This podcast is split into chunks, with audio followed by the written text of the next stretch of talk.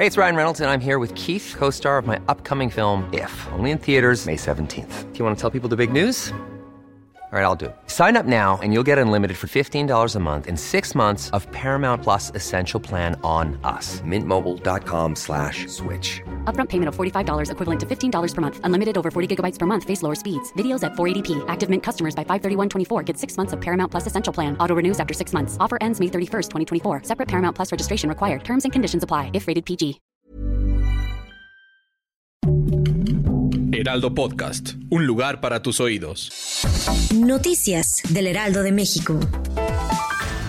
La tragedia abrazó este martes al alcalde de Cuernavaca, José Luis Uriostegui y su esposa, y a otro grupo de funcionarios después de que se rompió un puente colgante que acaban de reinaugurar en una comunidad de la zona de Amanalco en ese estado. Prensa y funcionarios acudieron a la reinauguración del puente colgante en el denominado Paseo Ribereño en la zona turística de la Barranca de Amanalco. Los primeros reportes indican que la gran cantidad de personas arriba de la estructura provocó que se venciera y terminara por colapsar.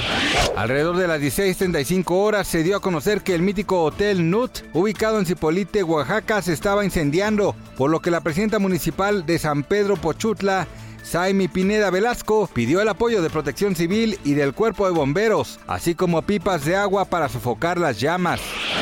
Nueva York decidió tomar cartas en el asunto tras los recientes tiroteos en el país. La gobernadora Kathy Hochul firmó 10 leyes para aumentar el control en la venta y portación de armas. Incluye una ley que hace que la edad mínima en Nueva York para comprar un rifle semiautomático sea de 21 años y no de 18 como ocurría hasta ahora.